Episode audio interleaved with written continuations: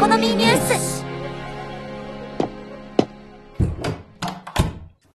おはようございます。クリエイターやインフルエンサーの未来を考える部屋、クリエイターエコノミーニュースへようこそ。パーソナリティのかぐわです。小春立花です。さあ、週末ですんで、音声メディア関連ニュースまとめ、早速行きましょう。今週はですね、あの草分けのプラットフォームが危機にさらされているという噂が、まずはホットトピック。2024年1月10日、オーディオスタートニュースの記事です。音楽ストリーミングサービス、サウンドクラウドが10億ドル超で売却準備中。はい。皆さん、サウンドクラウドご存知でしょうか？サウンドクラウドというのは、まあ、私がですね、あの、初めて知ったのは、もともとアップルが、まあ、ポッドキャストを広めた、まあ、その時が第一次だと。した時に、まあ、次がこう、スマホのね、ブーム、なんていう風に言われることもあると思うんですが、私の中では、こう、サーバーに、ポッドキャストのデータを置いて、まあ、そこで配信ができるという、え画期的なサービスということで、このサウンドクラウドが非常に注目されたということを覚えています。ポッドキャストで有名などんぐり FM。確かここもですね、サウンドクラウドが注目され始めて、で、そこから配信をしていたというのを覚えています。というぐらい、まあ日本でもこのサウンドクラウドというのは、ポッドキャスト界隈ではものすごくこう有名で、なくてはならない、そんなプラットフォームなんですね。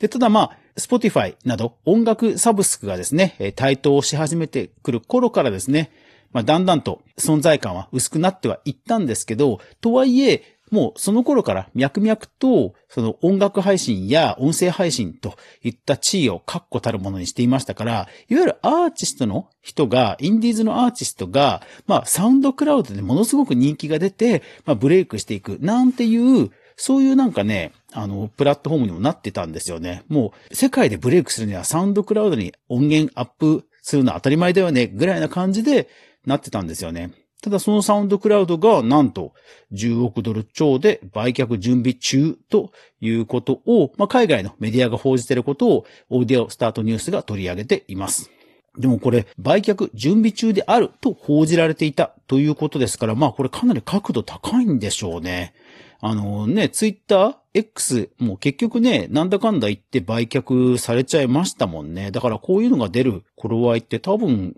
そのまま行っちゃうんでしょうね。やっぱり従業員のリストラとかもしていたんですね。はい。なのでまあ、売却先次第では結構、うん、なんか一つの節目になりそうなニュースかなというふうに思いました。ハッシュタグ、クリエコでは、どんどん行きましょう。戦略テック関連です。まずはこちら。2024年1月12日、ロイター通信の記事です。米アマゾン、オーディブル従業員5%削減へ。戦略的関連でも、えー今週はですね、大手が、まあ、従業員を削減するとニュースがいくつか飛び込んできました。えーまずは Amazon Audible。こちらですね、えー従業員を5%削減へということで、ロイターが報じています。えー他の記事ですと、なんか Amazon が、まあ、そもそも削減するっていうふうに書かれていたんですけども、ロイターは、えー、Audible、まあ、音声関連もね、え削減するということまで踏み込んで報じていました。うん、まあ、かなり角度は高いんじゃないでしょうか。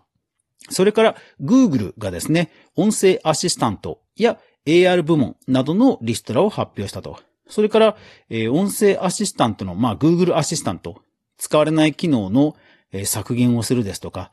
コミュニティサイトの Discord、えーこちらもですね、従業員の17%の解雇を発表。まあこのあたりもですね、報じられていて、まあ、Spotify の、えー3度にわたるリストラとともにですね、まあ、大手の IT テックが、まあ、これって一方でコロナ禍で大量増員したところの調整だとは思われるんですけども、まあ、とはいえね、本当海外のこういう企業は本当やるときは大胆ですよね。うん。なので海外勢も、まあ、ポッドキャスト全体としては多分勢いはそれほど変わってないと思うんですけど、とはいえ調整フェーズに入ったという感じでしょうかね。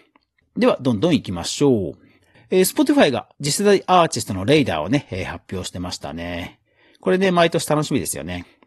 えーそれからあと今週は、えー CES、世界最大の家電ショーがアメリカで行われてますよね。えーそこでいろんなテックが出てました。えー私的にはですね、パナソニックと Amazon が提携して、Fire TV ベースのテレビがパナソニックから出るというところですね。これ結構欲しいなって感じですね。うちもあの、Fire TV で Spotify とか、Netflix とか Disney Plus とか見てますんで、そうそう、これはなんか楽しみですね。えーラジオトークは、えーおなじみのトークの日のオリジナルギフトのイベントやっています。えースタンド FM は今週も特に動きはなかったです。えーそれからアップルがクラシック専門のサブスクを日本でも提供開始と。そして、えー Amazon が Alexa に生成型 AI のスキルを搭載したというニュースが報じられていました。あと、Amazon はあれですね、えっ、と、メルセデス・ベンツの Amazon Music のアプリ搭載というのも話題になってましたね。うん。はい。それからその他のプラットフォームです。えー Firstory という台湾で人気のポッドキャストプラットフォームがあるんですが、そこがね、ポッドキャスト全般の、レポートをノートで公開してました。興味ある人は見てください。今週もね、えーポッドキャストプラットフォーム、 LISTEN。いやー、ほんとね、アップデートがすごいですね。もう私も全然追いつけてないです。えー例えば今週はですね、フォロワーのみに、ポッドキャストが聞けるというような機能が発表されたり、あとはランディングページですね、えーリスンをこれから始めようというガイドのページができたりと、えー続々とですね、新機能が出てますね。いや、ほんとすごいですね。えそれからライブアプリのスプーン。今週は、え福袋のキャンペーンですね。それから Voice Pococha は音楽祭が始まっています。えオーディオコンテンツ絡みですと、 audiobook.jp、アップデートありましたね。えなんと、ストリーミングに再生したと。あの、オーディオブックというとね、やっぱりこう、ダウンロードしてゆっくり聞くなんていうイメージがあったかもしれませんが、オーディオコンテンツもね、いよいよストリーミングの時代ということでアップデートをしていました。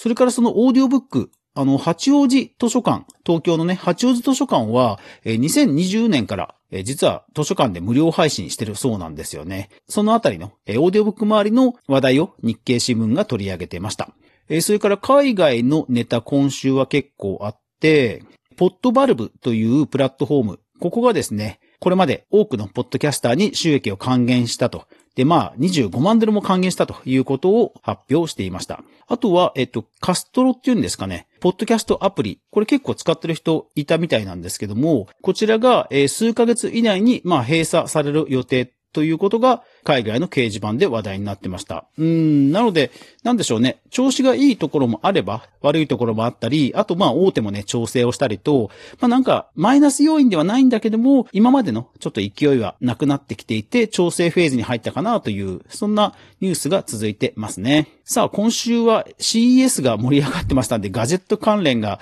すごく話題になってました。ただですね、私注目したのはこちらですね。クリエイティブという海外の音響メーカーあるんですけども、こちらのですね、全ハイブリッドプロ SXFY というヘッドセットのヘッドフォンがあるんですけど、こちら注目したいんですよね。これ何かと言いますと、LE Bluetooth といって、省電力の Bluetooth の最新の規格を搭載した、最新のヘッドフォン、ヘッドセットなんですね。こちら、オーラキャストなどといって、えーまあ、複数の、一つの Bluetooth から複数の人が聞けるとか、あとは遅延が少なくなるですとか、まあ、最新のですね、Bluetooth 機能を実装した、おそらく初の製品ということになるので、今後、えーこの規格が増えていくのかどうかというところの試金石になるかなということで注目していますし、単純に欲しいなっていう感じですね。うん。ちょっとガジェット好きとしてはちょっと単純に欲しいなと思いました。はい。えーそれからヤマハがですね、ゲーム実況などのライブ配信で有名なエルガトという。番組はこのまま続きますが、ラジオトーク他の皆さんはここで一旦終了です。ぜひ、Spotify、YouTube、Apple Podcast、StandFM でフル視聴してください。ではでは。